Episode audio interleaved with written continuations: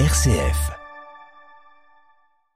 On ouvre le dossier de la rédaction à 7h16. Des champs maculés d'eau, des rues transformées en rivières et des maisons inondées. Les ravages provoqués par les crues dans le Pas-de-Calais sont impressionnantes, tout comme le nombre de sinistrés. Bonjour Laurette Duranel. Bonjour Grégoire.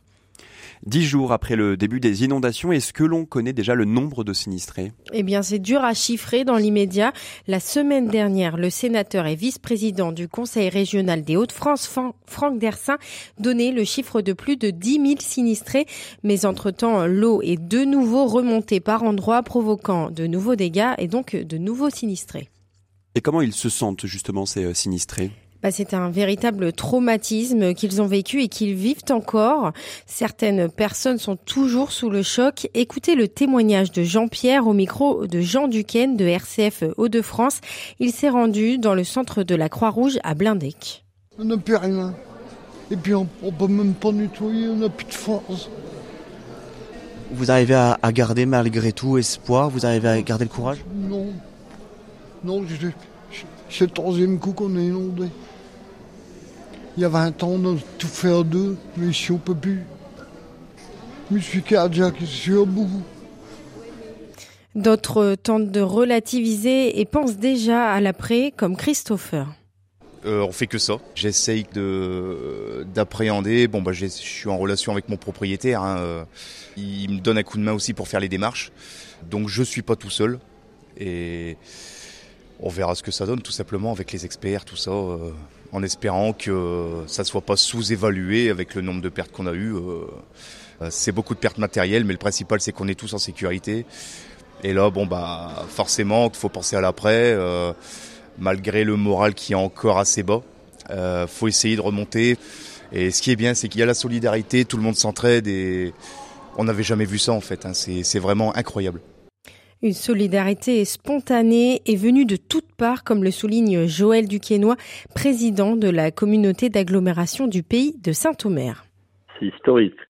Nous sommes un petit territoire, hein, 103 000 habitants, beaucoup de gens se connaissent. Il y a une solidarité exemplaire euh, entre euh, les habitants et même, je remercie euh, tous ceux qui viennent de l'extérieur pour nous donner un coup de main et aussi aider euh, la population à débarrasser ou à ranger leur maison, etc.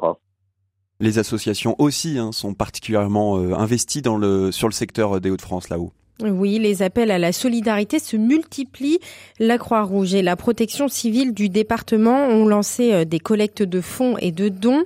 Le Secours catholique, lui, a annoncé débloquer une enveloppe de 100 000 euros. Samuel Prieur est délégué départemental de l'association.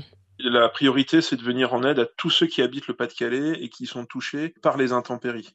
On va parler évidemment du soutien à toutes les familles qui se sont trouvées leur maison euh, inondée, euh, qui vont avoir une couverture par l'assurance, certes, mais euh, on va aller vers les plus démunis, ceux qui ont le moins de moyens, peut-être avec des assurances qui couvrent moins pour venir en aide, pour aider à remeubler, pour aider à rééquiper la maison, et puis avec surtout, alors il y a cette enveloppe financière, mais surtout la disponibilité des bénévoles pour pouvoir être une épaule euh, rassurante, une oreille attentive euh, pendant cette période où, c'est difficile moralement aussi pour les personnes. Une aide psychologique qui sera notamment matérialisée par la présence de fraternibus qui circuleront dans le département d'ici une dizaine de jours. L'idée, c'est d'ouvrir un lieu euh, au chaud notre fraternibus, il a la chance d'être chauffé. Et puis euh, un temps convivial hors de la maison où on a vu flotter toutes ses affaires et qui va permettre plusieurs choses. Cette écoute qui nous paraît importante et, ce soutien moral et psychologique. Et puis surtout, euh, c'est des bus qui sont connectés, donc on va pouvoir aider à faire des démarches, apporter une connexion euh, peut-être là où ça marche plus. Hein. Et puis repérer parmi les sinistrés les personnes les plus précaires, celles qui sont en difficulté ou pour lesquelles une aide matérielle sera utile. Et euh, le fonds qui est ouvert va aussi aider à ça. Dans les situations qu'on a repérées, on va déclencher avec nos partenaires et on est déjà en lien avec euh, les réseaux Emmaüs euh, du Pas-de-Calais pour pouvoir aider à ce que des familles soient remeublées, réhabillées, etc. Mais avant de remeubler, il faudra reloger. Le président de l'agglomération du pays de Saint-Omer, Joël Duquesnois, a à peine sorti la tête de l'eau qu'il y pense déjà.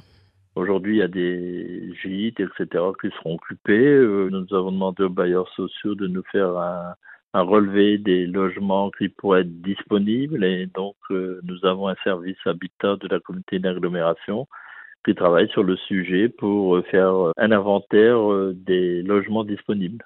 Oui, vous avez bien entendu, des gîtes servent actuellement d'hébergement pour les sinistrés, car euh, les gîtes de France ont eux aussi tenu à être solidaires.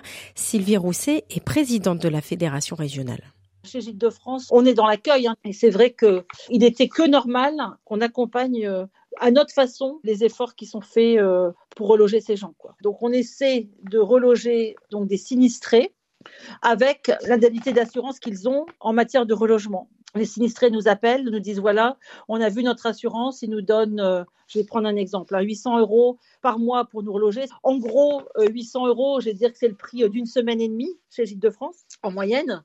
Et donc, on demande aux propriétaires de faire l'effort d'accueillir non pas à 800 euros pour les 10 jours, mais 800 euros pour 30 jours. Donc c'est déjà un gros, gros effort de solidarité de la part de nos propriétaires, parce qu'on est aussi tous concernés par la situation. Et, euh, et, je pense que de se mettre tous ensemble à essayer de trouver des solutions. Euh, chacun à sa façon, c'est porteur d'espoir, et heureusement qu'il y a encore ça, quoi. Heureusement. Une vingtaine de dossiers ont déjà été ouverts par l'agence de réservation de Lille. Ces solutions de relogement sont proposées pour le moment pendant un mois et sont adaptées le plus possible aux familles, notamment à celles avec des enfants pour ne pas trop les éloigner de leurs écoles.